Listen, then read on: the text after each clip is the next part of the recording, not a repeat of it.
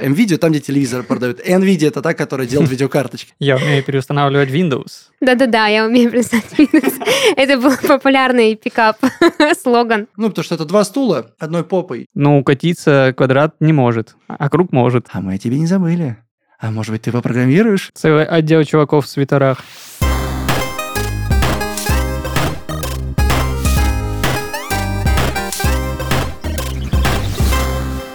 Всем привет! Вы слушаете подкаст из 13 в 30, еженедельное ток-шоу о молодых людях, которые постарели слишком рано. И в студии сегодня с вами ваши ведущие Дарья, это я, и мой дорогой друг и коллега Христофор. Всем привет! Вместе с экспертами образовательной платформы Skillbox мы продолжаем разбирать полезные лайфхаки для профессионального роста и управления временем, которые помогут не только полюбить свою работу, но и преуспеть. Мы сегодня в таком сокращенном составе а, будем обсуждать, как обычно, очень важные бумажные темы. Христофор, я, кстати, считаю, что ты зря не выучил английский, когда у тебя была возможность. Why? Потому что а, сегодня мы будем обсуждать эм, тему а, с- в комбинации с английским, которая могла бы тебя озолотить, мне кажется. Я хотел подумать, как я мог бы ответить на этот вопрос по-английски, но Но ты его не просто выучил. «я сожалею». В общем, сегодня мы будем говорить о том, как э, таким э, молодым и уже одновременно не молодым людям, как мы, войти в IT, как, бы, как популярно сегодня говорить. И для этого у нас в гостях э, очень классный спикер. Это директор по технологиям Skillbox Глеб Михеев. Глеб, привет. Глеб, привет. Привет, привет. А, ну, в общем, я думаю, ты уже понял, что вопросов у нас к тебе очень много, а, очень много надежд, что мы тут все озолотимся, сейчас э, войдем в IT вальяжно с ноги, вот, и все у нас будет классно. Поэтому ты уж постарайся наши надежды сильно крылья нам не подрезать. Давай тогда начнем с самого начала. А, вообще профессия IT сегодня это супер модно, супер популярно, перспективно, все туда хотят, все говорят, что это сфера каких-то невероятных возможностей, больших денег, перспектив. И мне вообще интересно, действительно ли это так? Есть ли какие-то факты за вот такими убеждениями? Да, у нас один из главных фактов в том, что айтишников сейчас в мире нужно больше, чем их есть сейчас на самом деле. И эта разница, она только растет. Вот, там, не- например, недавно Microsoft делал исследование и посмотрел, сколько нужно было айтишников в 2020 году, 2021 и так далее до 2025. Вот, они там взяли какие-то факторы, как развивается там цифровизация, как реальный сектор выходит, собственно, в цифру, опять же, и вот это все, количество стартапов и далее по списку. И что, и что он- они увидели? Что если там в 2020 году нужно был 41 миллион в мире, то в 2025, по-моему, 194 миллиона. То есть это почти, э, ну, там, нужно найти, условно говоря, 150 миллионов разработчиков, Мгм. вот новых, да, а их невозможно так быстро найти, и поэтому спрос все повышается. Вот, а в любом рынке, где у тебя повышенный спрос к чему-то, вот, и, и недостаток предложения, оно начинает балансироваться деньгами. Мгм. И вот реальная история выглядит следующим образом. К примеру, какой-нибудь там айтишник работает в одной компании, и есть компания ровно по соседству. В компании по соседству нужен разработчик. Что делает та компания? Она такая, нету больше разработчиков, они приходят и говорят, а давай ты пойдешь к нам, но чуть-чуть подороже. Мгм. Проходит полгода, его обратно и так далее. И вот, собственно, ну, как бы ст- стоимость постоянно растет.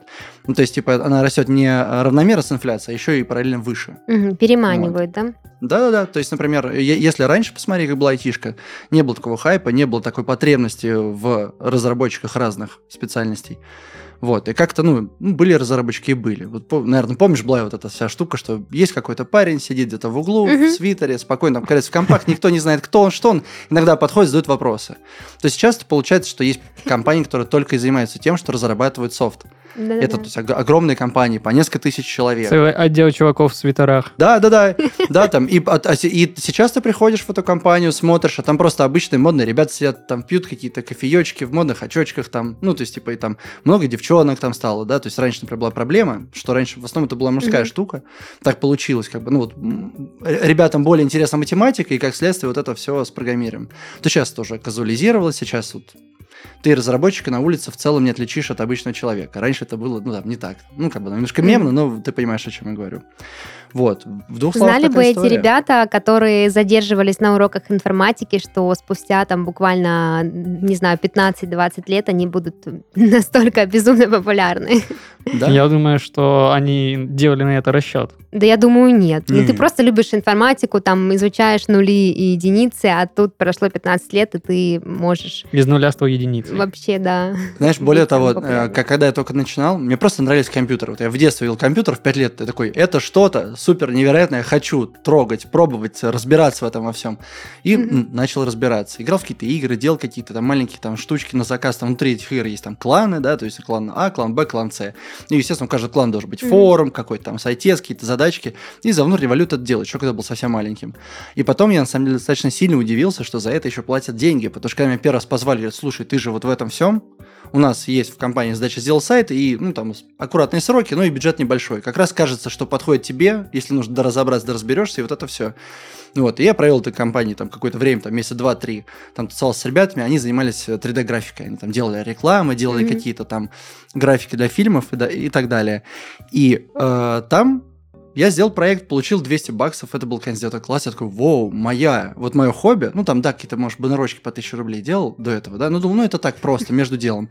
А тут оказалось, что мое хобби, оно приносит деньги. И, и вот, вот это вот момент, когда я увидел, что оно оказывается по-другому, да, у меня все поменялось. Я сразу же э, зашел, тогда еще был ЖЖ, вот, у них был RU фриланс э, канал, где как раз такие чуваки, как я, говорили, вот я что-то могу сделать.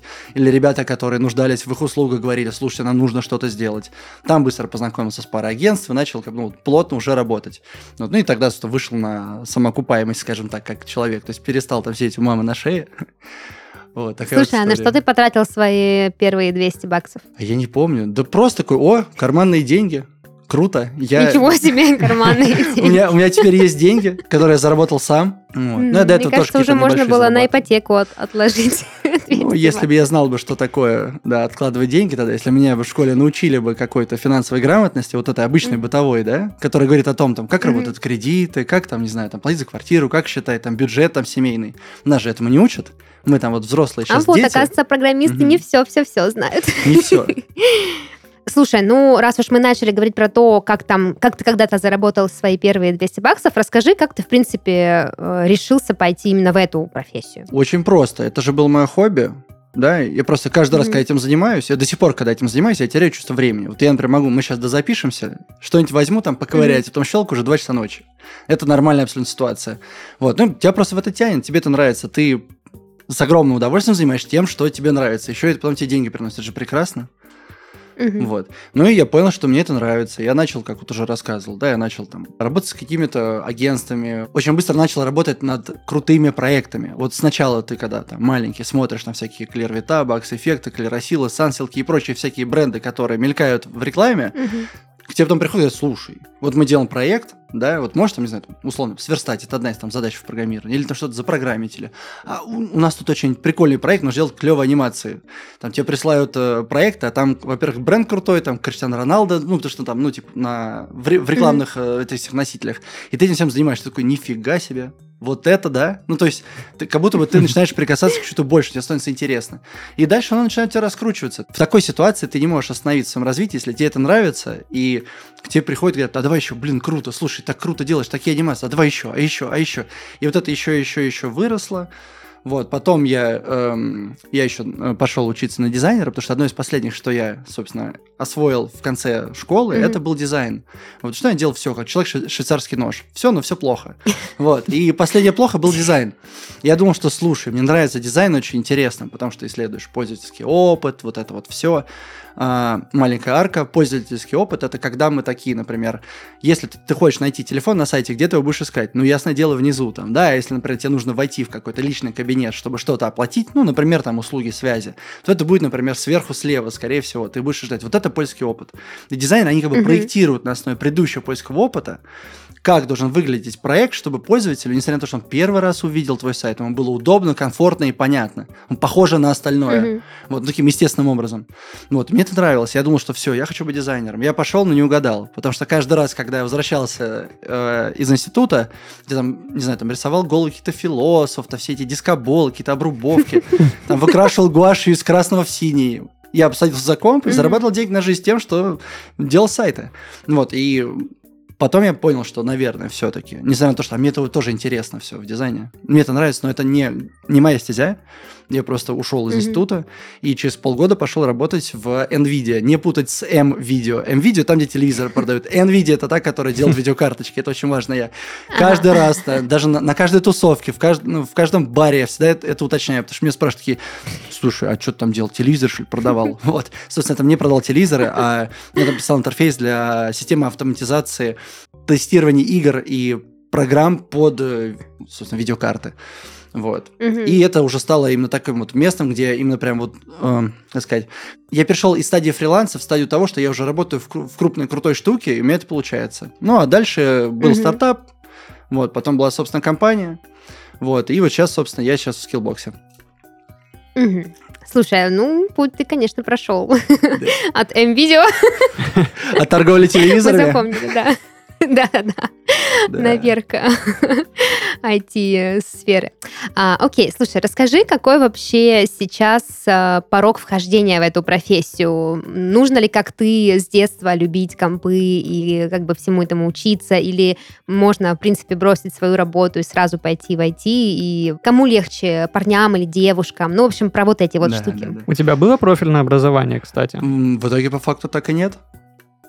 Потому что, ну, то есть я получился на дизайнера и ушел. Ну как, мне это помогает в работе, потому что я... на- э, есть несколько разных стезей, да, в разработке. Одна из стезей это так называемый фронтенд. Это все то, что вот ты видишь в браузере. Вот все эти интерфейсы, там, где у тебя там какая-нибудь там музыка играет, посты добавляются, вся вот эта штука. Ну, вот именно пользовательские интерфейсы. Вот. Я, собственно, их программирую. И очень важно, когда ты эм, дел- занимаешься этим, понимать принципы дизайна. Потому что даже если у тебя уже интерфейс спроектирован, всякие маленькие микровзаимодействия, управление вниманием, всякие вот такие вот штуки, их важно понимать. Поэтому в целом оно мне помогло. Вот. И теперь возвращаясь к твоему вопросу, ты еще хорошо сказала в вопросе о том, что насчет порога, насчет того, кому проще, нужно ли, чтобы с детства тебя в это тянуло. Я бы сказал вот так, что я считаю, что если ты решил, что ты хочешь войти в IT, но при этом тебе это не нравится, это самое последнее, что ты должен сделать. То есть вот я считаю, что должно все по любви. Да, это как брак. Вот по- любой брак по расчету, Мгм. он плохой. Потом где-то там полюбится, я в это тоже сильно не верю. Вот, потому что я хорошо знаю, что такое наша работа. Наша работа, ты практически постоянно сталкиваешься с чем-то новым, что ты еще не делал, в этом Мгм. нужно разобраться. Оно у тебя, например, не работает, и ты не понимаешь, почему, да? Вот. Или, или, или, например, оно у тебя работает, а ты понимаешь, что ты тоже не понимаешь, почему оно работает. И ты должен как бы разобраться в деталях. И это ежедневно происходит. То есть, например, сегодня мне там, допустим, нужно сделать так, чтобы мне там видео конвертировались. Я ни разу видео не конвертировал. И начинается. Начинаю искать, а как это работает? А как сделать так, чтобы оно было большое, там, условно, 6 гигов, стало маленьким, компактным, там, на 200 метров, грубо говоря. Сегодня я это изучаю, завтра что-то еще, завтра что-то еще. Мне и так сложно, а мне это нравится. А теперь я представляю, что человека, который просто такой, ну, я решил выбрать эту профессию ради денег. И пошел вот туда. Мгм. Это, это реально это ад на земле. Вот, поэтому очень важно, чтобы это нравилось. То есть, если нет вот этого ощущения потери чувства времени, когда ты этим занимаешься, лучше не надо. То есть, оно, это очень важно. Мгм. Слушай, ну а бывает вообще поздно, не поздно, типа, допустим, э, там, после 40 уже лучше не начинать, идите лучше занимайтесь чем-то Я бы другим. так бы не сказал бы. О, Я наблюдал ребят, которые начинают и в 30, и в 35, и в 40, ну, около айтишной профессии Мгм. в целом, да. И ребята, у которым 35-40, они намного более софтскильные. Ну, то есть они, они, э, Мгм. скажем так, опытом, они да? человечные, хорошо взаимодействовать с людьми, они умеют договариваться, они умеют слушать, они умеют слышать, давать обратную связь. Ну, это прям...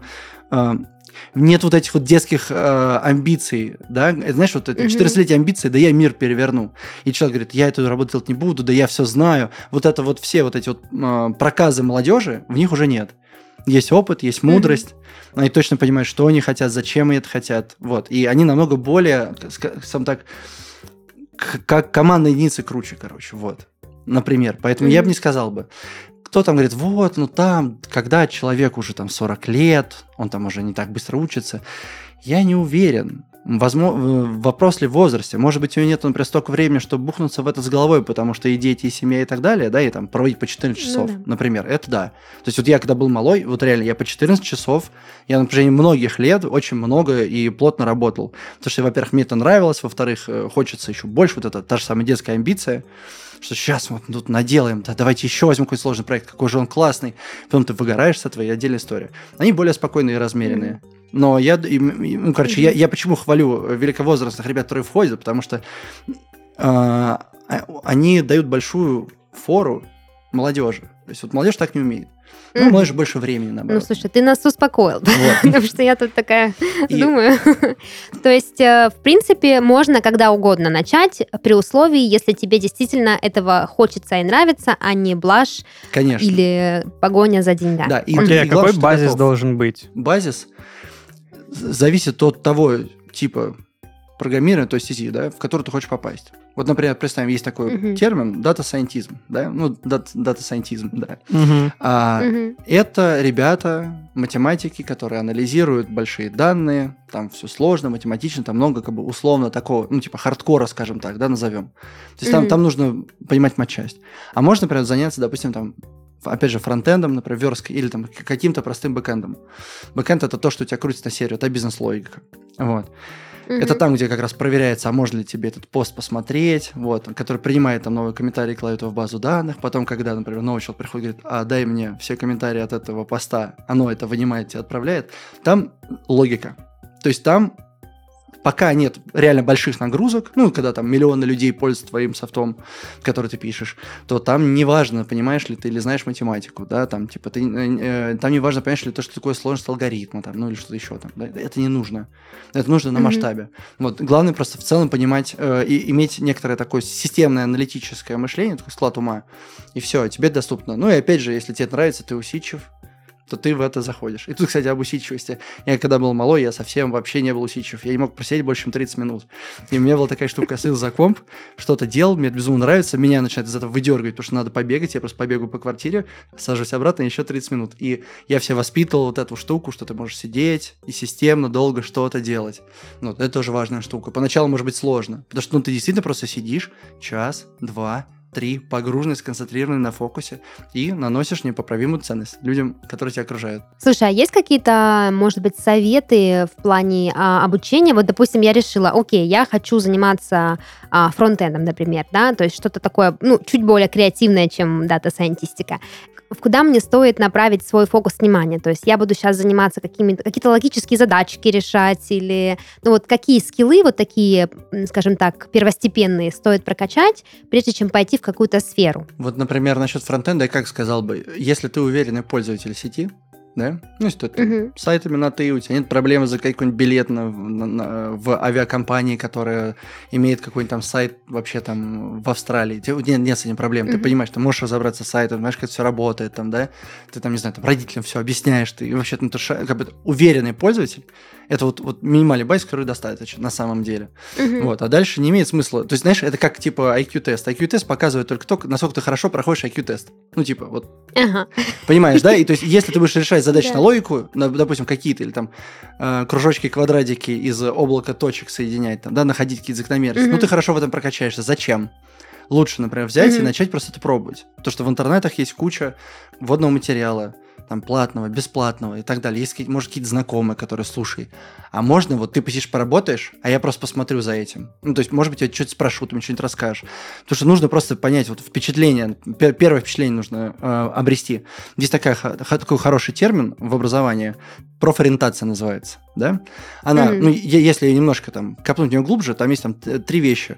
А, Профинформирование, профнавигирование и профпроба. Да? Профинформирование, оно рассказывает о том, что там происходит в целом вокруг в мире. Профнавигирование говорит о том, что тебе с твоим там, складом ума, или, например, ты, допустим, визуал и так далее, тебе ближе к дизайну, ты, например, там э, логичен, аналитичен тебе, например, там в бэкэнд, а если ты совсем там математик, тебе в дата-сатанизм, например, сразу по дорог заказано. То есть Вот. есть некое тестирование, его можно пройти и понять, куда тебе да, лучше. Да, но это как? Это, э, это немножко все искусственно, потому что она говорит о том, как бы, ну, что ты потенциально можешь делать.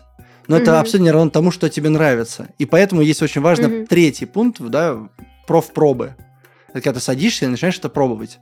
Потому что в целом достаточно там потратить денечек второй, чтобы просто попробовать, там, не знаю, сделать мобильное приложение, попробовать сделать какой-то сайт. Я не говорю, что это будет огромный классный сайт, а не будет мобильное приложение там какой-нибудь там ВКонтакте огроменный, да, потому что да, очень много человек часов зарыто, чтобы сделать вот таким. А вот просто сделать приложение, которое будет говорить, йоу, привет, Глеб, да, и, например, запускай Мгм. какой-нибудь там ролик с YouTube условно.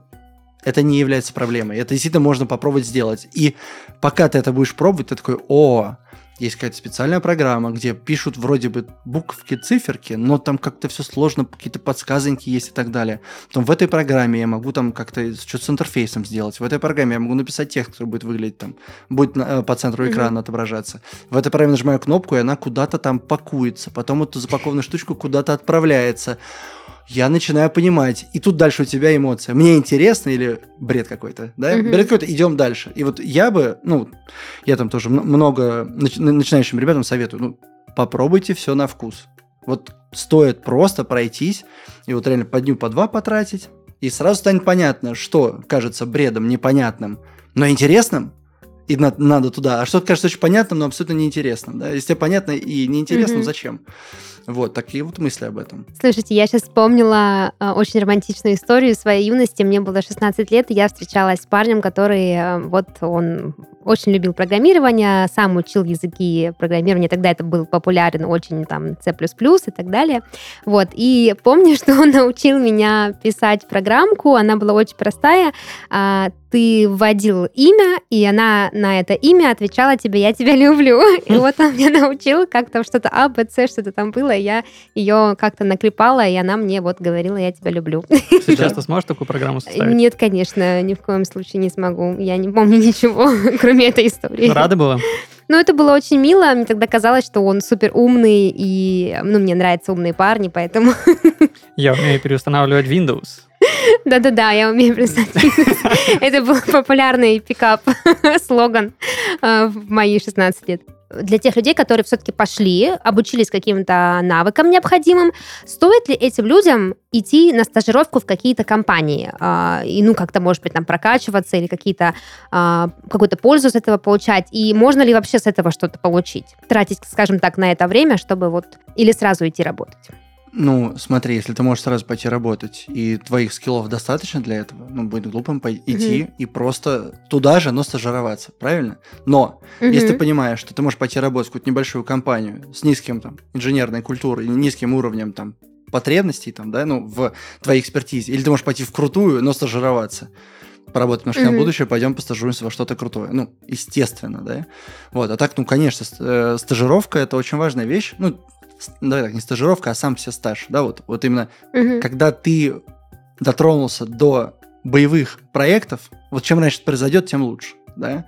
Например, даже в том же mm-hmm. самом э, обучении, там, например, вот мы там стремимся, что вот прям вот максимально практичные штуки, у нас там даже есть, например, вот, там, если смотреть на, на курс фронтенда, у нас там даже разыгрывается целая такая маленький сериальчик, который кладет э, какие-то случаи жизни, которые происходят в реальной там разработке, ну, типа вот в, в канву образования. То есть мы, например, сначала там приходит там клиент, э, девочка говорит, вот, у меня там, типа, там, отель, вот мы сейчас расширяемся, но нужно переделать сайт, вот такие требования. Потом человек наблюдает, как кому там делается дизайн, потом кому передается, а потом мы, ну, типа, разыгрывается сдача проекта. Она такая, слушайте, а что ты, вот я понять не могу, ну, какой-то какой-то мертвый, вот я скроллю, вот что-то я навожусь, и ничего не происходит. И мы все такие, а, мы ховеры не сделали. А это, это классическая штука, это, ну, там, мемов полно, там, типа, Ника, где ховеры. Mm-hmm. Вот, ну, вот, условно там, да, и вот, вот эти события, да, когда ты с реальной жизнью сталкиваешься, вот они очень важны, поэтому чем раньше ты пойдешь практиковать, пусть это будет на фрилансе что-то найдешь, mm-hmm. или в какую-то там, допустим, даже небольшую компанию, там, хорошо, если большую, но и небольшую тоже круто, тем, тем лучше, потому что ты поймешь, как твои знания, вот они реально применяются, что тебе нужно в момент, что не нужно, у тебя избавиться, ты избавишься от чувства, что ты ничего не знаешь, не умеешь. Вот надо сделать первый проект, чтобы тебе сказали, mm-hmm. круто, молодец, ты это сделал, вот, красава, давай дальше. Вот, потому что это заряжает на, на успех. Вот. Mm-hmm. Окей. Слушай, давай теперь перейдем к пикантненькому. А, если в среде программирования свои какие-то внутренние тренды, например, э, языки программирования, которые стоит сейчас изучать, или, может быть, какие-то направления особенно стильные, модные, а, востребованные? Тренды есть. А, давай, да, выкладывай. Тренды есть. Насчет трендов, а, насчет трендов, значит, есть много разного хайпа внутри вот этих вот направлений, типа того же самого там фронтенда, бэкенда, дата-аналитики и так далее. Но в целом плюс-минус, как, как сказать, то есть вот, вот например, фронтенд, там есть там три самых популярных фреймворка. Это штуки, такой toolkit, как вот э, представь, что ты за, заходишь в гараж, берешь большой ящик с инструментами, mm-hmm. в котором много чего есть, и работаешь с ним. Вот таких ящиков есть несколько. В целом они вроде как разные, но по факту что то, что то, что то, условно одинаковые. И там постоянно какие-то hype train ы, что-то такие, бах, теперь у нас вот это модно, через два года другое модно. Но это в, в таком в детальном масштабе. Если чуть-чуть отстраниться, в целом этих трендов сильно не видно. Да? Ну, просто, ну, вот есть фронтенд, он развивается. Он становится все сложнее и сложнее, появляются какие-то практики там, из бэкэнда и из прочих всяких сфер. Но каких-то невероятных трендов, которые ну, вот нужно прям, знаешь, поймать за хвост, такого нету. В плане языков программирования ну, есть наиболее популярные, да, то есть нет такого, что вот есть там все языки, которые там, не знаю, те за них платят рубль, а за какой-то 10, такого не существует. Ну, ладно, я немножко приврал. То есть, да, там, например, вот сейчас вот резко какая-то новая штука появляется, например, там смарт-контракты, там, вот это Ethereum, Виталик Бутерин, вот это вот все. Вот. И нужны разработчики смарт-контрактов, а их нет. Они очень нужны. Ну, типа, их там вообще нет практически. А ребятам надо срочно, потому что чем быстрее они сделают свой продукт, тем больше денег они заработают. И начинаются, да, какие-то неадекватные, например, да, перекупы. Опять же, которые говорят, вот ты там mm-hmm. раза- рубль зарабатываешь, у нас будешь три. Вот просто в три раза, потому что ты с этим разберешься и будешь носить там пользу. Но они, э, такие вот пики э, с перегибами, они э, кратковременные. То есть, если мы, например, говорим о том, что вот, сейчас я буду что-то в своей жизни менять, лет через пять я хочу куда-то прийти, не надо на эти пики смотреть. Они успеют сгладиться это станет нормой, вся вот эта критичность вот этих качелей спрос-предложения, она уравняется, ну и типа не стоит. Вот. Есть, mm-hmm. Но есть явно фаворитные языки, там, например, та, та же самая Java на бэкэнде, да, ее там очень любят банки, очень любят mm-hmm. большая крупная разработка. Есть еще какая-то моднявая штука, там рядом с ней называется Go, да, это вот, ну, типа, в той же сфере активно используют, там, да, то же самое банки, какие-то маркетплейсы, типа Озона того же, он использует э, Гошку. Вот. Ну и там далее по списку. Там в каждой сфере есть что-то. Вот. Но, как правило, вряд ли тебя будут учить там и в ну, каких-то современных институтах, и там в техе, вряд ли тебя будут учить чему-то чему такому около такого вот, мертвому ненужному. Ну, и причем есть прикольная mm-hmm. штука, вот, например, заходишь на HeadHunter, смотришь, есть, например, старые языки, там, типа, условно, там, Perl, там, да, там, или какой-нибудь там Delphi, который уже сейчас не фаворе, абсолютно. И берешь какую-нибудь Гошку, смотришь количество вакансий, на Delphi больше. Потому что mm-hmm, много старых интересно. систем на нем написано, а mm-hmm. разработчики не хотят. И там платят. Вот иногда на Delphi могут тебе заплатить больше, чем, например, то же самое на Java. Такое бывает. Но на это тоже не стоит ориентироваться, потому что сейчас системы когда-нибудь ведут в закат, и получается, знания на них, ну, неправильно, поэтому им никто не учит. И поэтому сам рынок, он как бы тоже сбалансирован. Единственное, где могут научить Delphi, если какой-то институт лет 20 назад сделал программу обучения, запихнул туда в то время актуальные вещи. Такой. Вы можете там собрать стрик, да, такой Delphi, там, Perl и что-нибудь еще старое, да. Mm-hmm. Вот ты поучился, приходишь на, ну, устраиваться в рынок, приходишь на собес, и говорят, ну, что ты знаешь, Delphi, Perl, это, конечно, хорошо, а знаешь ты что? Ну, то есть, типа, это абсолютно не, как называется, короче, это знание, оно не роляет, вот, уже. И, mm-hmm. и, и такое вряд ли ты встретишь. Главное, чтобы вуз был современным, да, и это, и тех. Потому что он, он просто молодой, он вряд ли учит чему-то старому. Вот. А так можно открыть какой-нибудь список языков и вакансий по ним, ну, деньги по ним. И ты увидишь, что там флуктуация на уровне 10% происходит. То есть, например, есть mm-hmm. там средняя планка, допустим, 10 рублей, у кого-то 9, там 9 или 8,5, есть у кого-то 11,5. То есть флуктуация незначительная. Вот, такая вот, собственно, история. Mm-hmm. Слушай, а поскольку примерно языков программирования знает, ну, среднестатистический программист? Оно не этим измеряется, ну, в целом. Вот. Я, и я даже тебе не скажу, там, я не знаю, кто-нибудь может писать там на двух, но очень хорошо. А кто-то 10-20 что-то mm-hmm. потрогал, все яблоки, все яблоки поднадкусывал, а сам по факту как бы вообще ничего не умеет. Да? То есть ну, это абсолютно метрика, которая не зависит от там, mm-hmm. не влияет ни на зарплаты, ни на что. Вот. Я сказал, ну, 2-3, наверное, знать хорошо. И да, в целом, если ты знаешь пару языков, то у тебя просто есть несколько точек зрения на то, как писать твою логику, э, по которой должна работать твоя программа. Вот типа того, что, о, я вот видел mm-hmm. в Java такую классную штуку, здесь у нас такая сложная ситуация, что я повторю их прием. Ну, вот, например, да, ну, такое заимствование. Mm-hmm. Прикольно, да. Опять же, есть еще такая штука, когда ты знаешь какой-то язык, там, типа, ну, фронтенд, точнее, там, один язык программирования, там, JavaScript и его там суперсеты вида TypeScript, нет, не пугайтесь этим всяким, там, теги, это просто теги, да, ничего, ничего с собой не несут. Вот, например, знаешь, допустим, JavaScript. Но когда ты только браузер программируешь, как-то, ну, чувствуешь немножко неполноценно. Хочется иногда залезть на сервер, посмотреть, а что там. Для этого нужно знать какой-нибудь серверный язык. Ну, какой-нибудь там, слушай, там Java, Go, Python, mm-hmm. там, не знаю, PHP, что-то такое. И когда знаешь и то, и то, ты просто больше понимаешь, что происходит. Но крайне, например, mm-hmm. я лично крайне не рекомендую быть, так это называется full stack.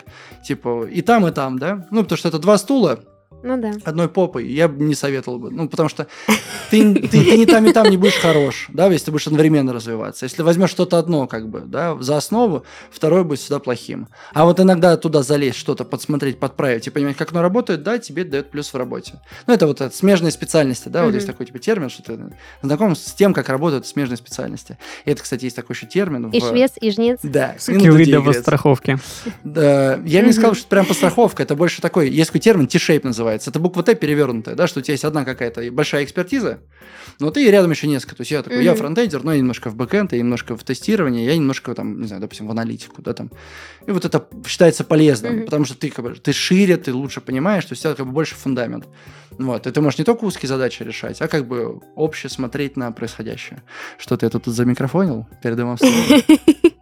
Ну, мы заслушались тебя, потому что много всего интересного говоришь. Я бы даже не, знаешь, я даже не могу сказать, что практически все это непонятно. Все, в принципе, понятно. Да, допустим, мы не знаем, что такое, как именно, да, выглядит язык программирования, но сама логика рассуждений вполне ясна. Как их использовать, как лучше, э, с чего лучше начинать, да.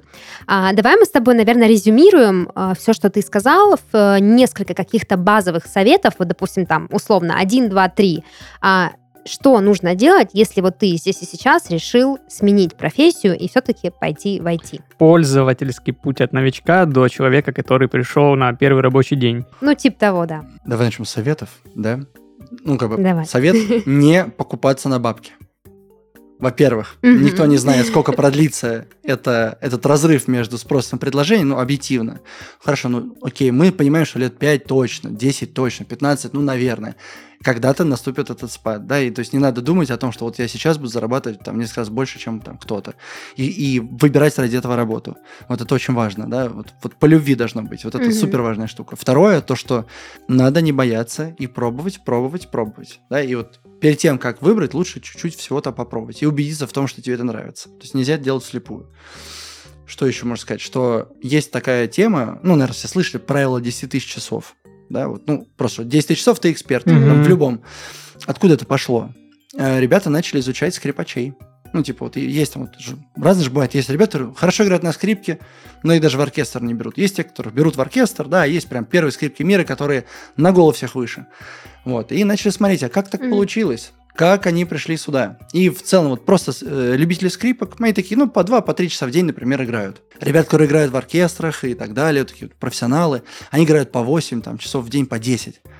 Вот. А ребята, которые первые скрипки мира, их с детства мучили по 14 часов. И они вот поэтому стали первыми скрипками мира, да, потому что на самом деле не только объем времени. Что хочу сказать, что первое, нужно понимать, что пройдет несколько лет, прежде чем ты станешь крутым, это нормально. И все становятся сеньорами, вопрос времени. А второе, что должна быть некоторая вот эта ярость и страсть, в которой ты э, пребываешь жадным до знаний, хочется все попробовать и так далее. Там, ты интересуешься, читаешь книжки, ты ищешь себе тусовку, с которой ты дружишь, которая тоже этим занимается. И вот это все тебя растит быстрее.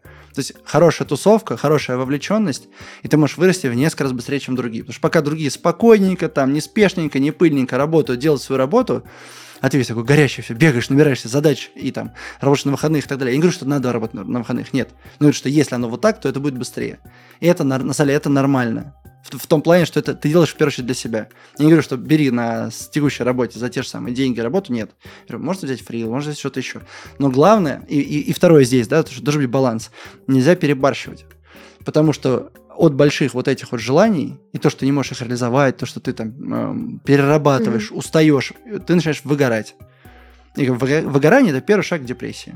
Вот. Плавали, знаем. Программистам тоже знакомо выгорание, да? Слушай, это огромная проблема. На, на самом деле, очень много в программировании именно об этом говорится. Вот, то есть там достаточно давно стало не то, что не зашкварно, а стало наоборот, э, ну, типа, тебя за это хвалили, да, когда ты, например, говоришь, я пошел к психологу, вот у меня там это, ну, какие там проблемы и так далее. Все таки слушай, молодец, правильно, красавчик. А тот, кто говорит, что, ой, я сам разберусь, я не выгораю, там, ну, подожди, подожди, сейчас догонят, очумеешь. Вот. Из-за того, что сейчас вот этот бум бизнесов, которые, которым очень нужна цифра, и они хотят цифроваться, или стартапов, которые спорят друг с дружкой, кто быстрее запустится, все бегут. И кто быстрее, тот лучше. И поэтому у нас методологии управления, да, ну, по которым у нас строится э, сама разработка, они тоже ориентированы там, на, на хороший результат, на качество. Не на сроки и деньги, да, а на то, чтобы как, как можно лучше делать, быть гибче и так далее. Всех вовлекать. Это очень интересный аттракцион. Но проблема в том, что если то, что ты вовлечен, весь заряженный постоянно, много работаешь, у тебя высокий риск выгорания. И поэтому нужно очень четко подходить к этому вопросу. Если ты чувствуешь, что тебе уже некомфортно, если ты чувствуешь, что ты вот именно не просто устал и доволен собой, да, а ты истощен, вот не надо до этого доводить. Это очень важно, потому что всегда будет хотеться, mm-hmm. особенно если ты увлечен. Вот, поэтому нужно вот это соблюдать.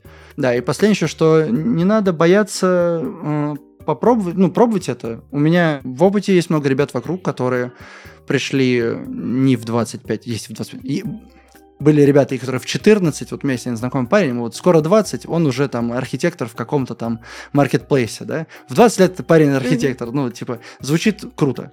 Ну, а были ребята, которые в 30 приходили и абсолютно нормально меняли профессию, вот. То есть главное этого не бояться, но не торопиться, потому что спокойненько что-то выучил, отучился, почувствовал немножко силу, вышел на рынок, попробовал себя, например, там что-то пофрилить, получается, и спокойно переключаешься.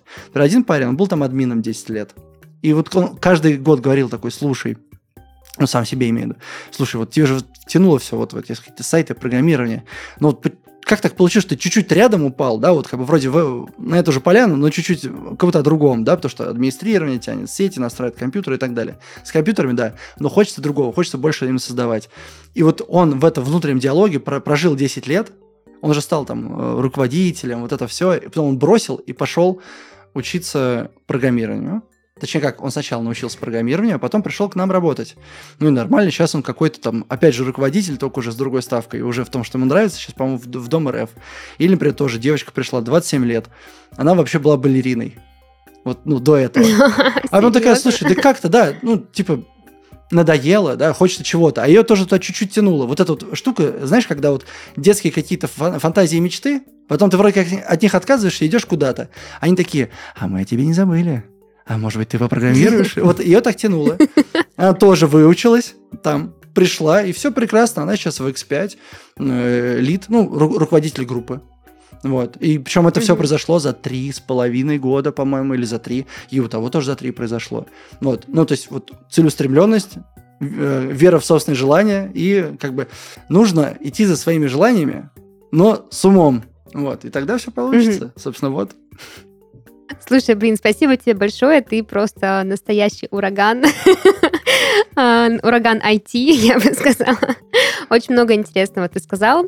А, так что я думаю, и нам, и нашим слушателям уже не так страшно, но и, знаешь, некоторые такие розовые фантазии тоже чуть-чуть подрасселись, потому что теперь понятно, что а, спрос, в общем-то, определен тем, что просто мало людей на рынке, а не просто потому, что IT это какая-то вот такая вот профессия. Да. Там нет магии, да. А... Там нет магии, там все очень, очень просто и рационально. И все, и, и, и тоже есть еще такая шутка, типа, айтишники типа совсем очумели, у них там всякие смузочные, какие-то бассейны и так далее.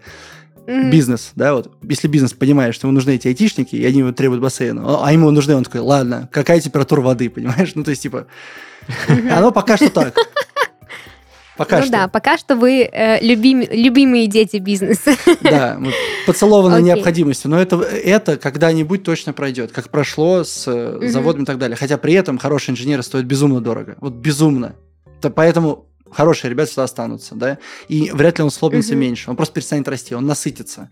И тогда, кстати, вот поднимется порог еще входа, потому что когда у тебя рынок перестает быть кандидатским, а кандидатский рынок, когда кандидат определяет условия, ну, грубо говоря, он говорит, а я не хочу к вам идти. Ну, вот что это вообще такое, да? А если у тебя рынок угу. работодателя, ты говоришь, смотрите, у нас вот такие условия, вот такие задачи, и мы вас еще перед входом хорошенечко так проверим на знания.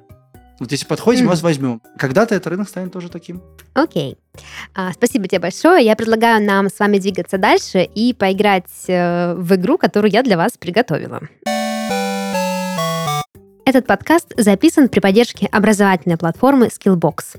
Более пяти лет Skillbox дает людям качественное и доступное образование по востребованным специальностям и помогает менять профессиональный трек в любом возрасте. Skillbox предлагает отказаться от убеждения «одна профессия на всю жизнь» и считает, что всегда есть время для профессионального развития и карьерных перемен. На бесплатном курсе «Введение в программирование» вы узнаете о современных IT-профессиях и актуальных технологиях. Познакомитесь на практике с популярными языками программирования, напишите сайт и небольшие программы, пройдете тест на определение IT-талантов и поймете, с обучения чему лучше начать карьеру. Ссылка на курс будет в описании подкаста. Данила у нас сегодня нет, э, поэтому я его заменяю. А он И- тебе помогал? Нет, он мне не помогал, но он мне подкинул идейку, но я все равно как бы потом переобулась и сама справилась. В общем, я принесла загадки, которые загадывают э, ребятам, которые э, пытаются устроиться в такие компании, как Apple, Microsoft и, в общем, и же с ними. А, некие загадки там на смекалку, логику, э, не знаю, вероятность и прочее, чтобы проверить, насколько будущий программист вообще молодец. И я сегодня хочу немножечко вас тоже проверить. То есть сейчас будет симулятор тестового задания. да. Ну, Сейчас загадки будет пытка. максимально. Э, Как давно ты себя чувствовал глупым? Сейчас обнулимся, погнали.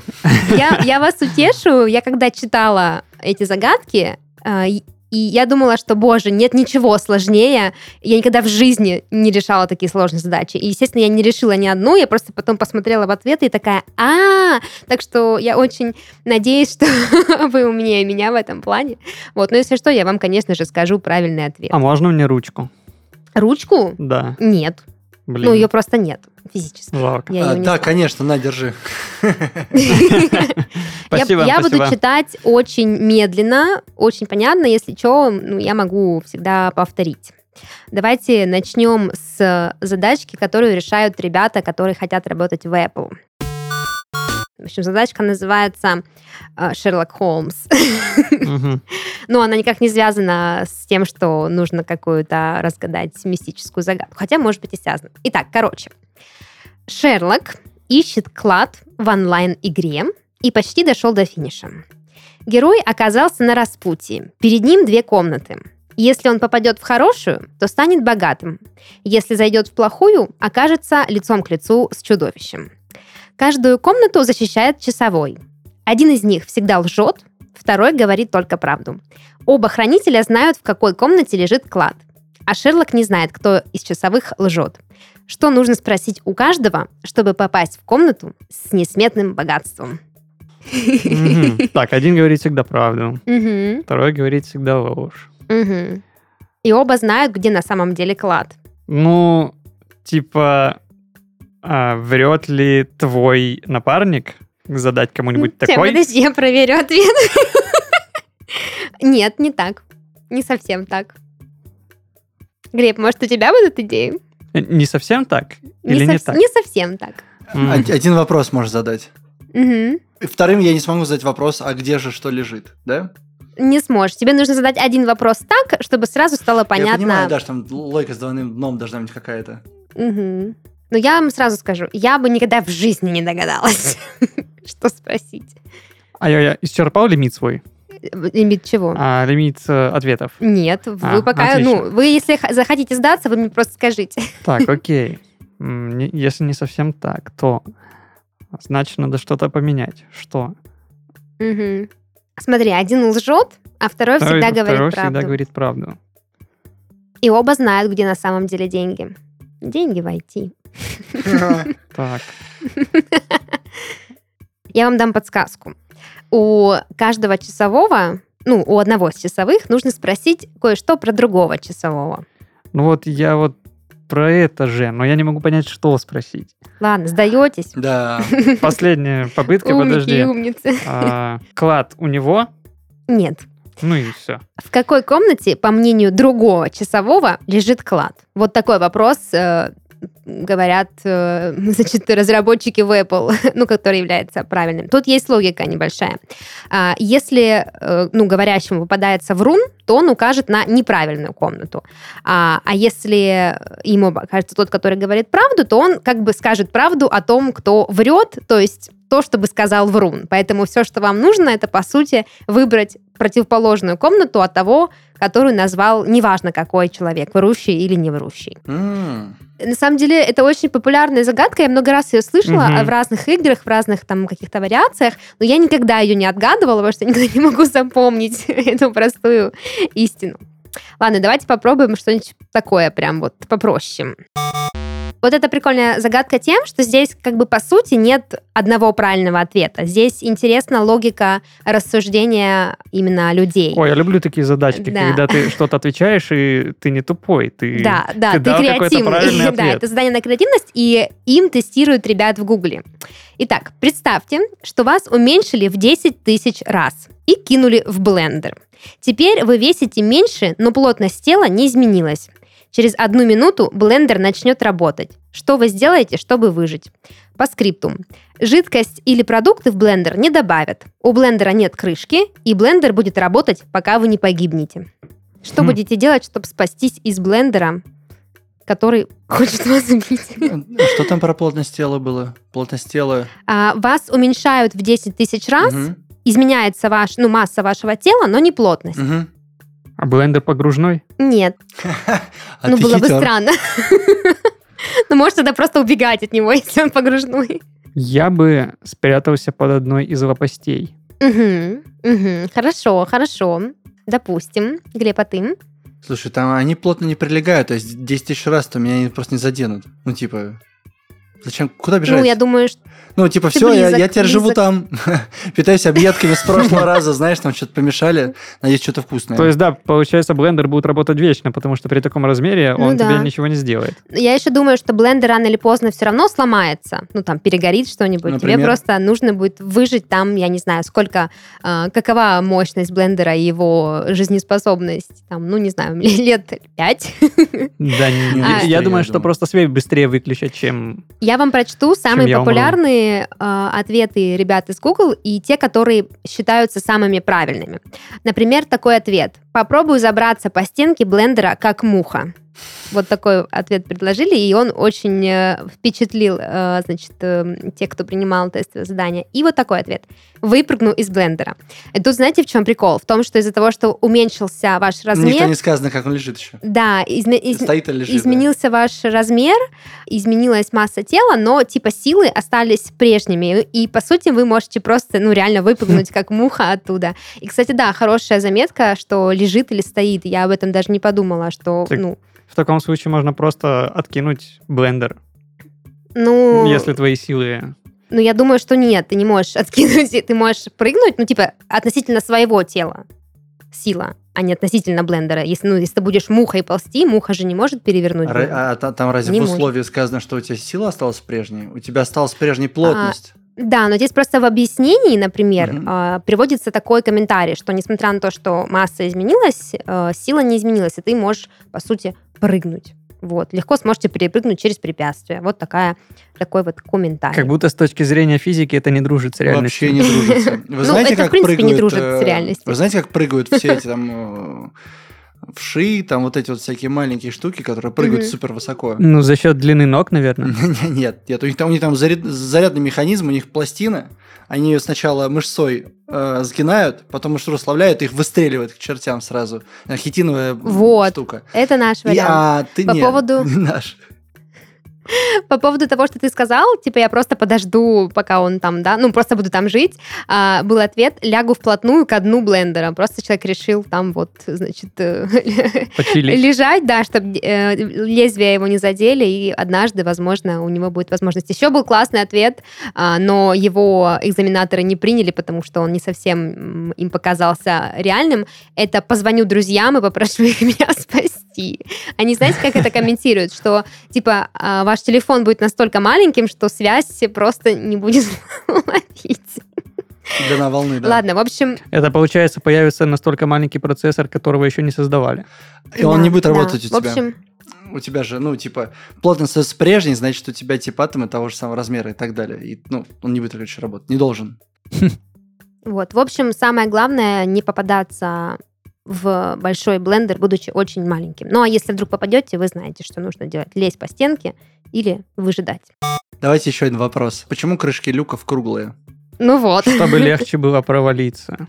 Еще. Ну, например, смотри, давай так, она может быть квадратной, допустим, да? Может быть. Может быть минус? может быть любой, в принципе, Ну, форма. допустим, давай возьмем квадрат, как самое простое, что мы после круга, да, для нас. Вот в чем минус квадратной крышки люка? Особенно, в которой ходят люди, есть машины, вот это вот все. Не Как закручивать. будто бы, как будто бы, если на него наступить, то Тут какой-то подвох есть точно. Конечно. По-моему, если наступить на угол квадрата, то он перевернется. Ну, если он не закреплен, ну, например, а еще, ну, перевернется это полбеды, а что еще может с ним случиться? С квадратным, но не может случиться с круглым. Ну, укатиться квадрат не может, а круг может. Согласен. А э, что-то более реалистичное, ну, типа, еще.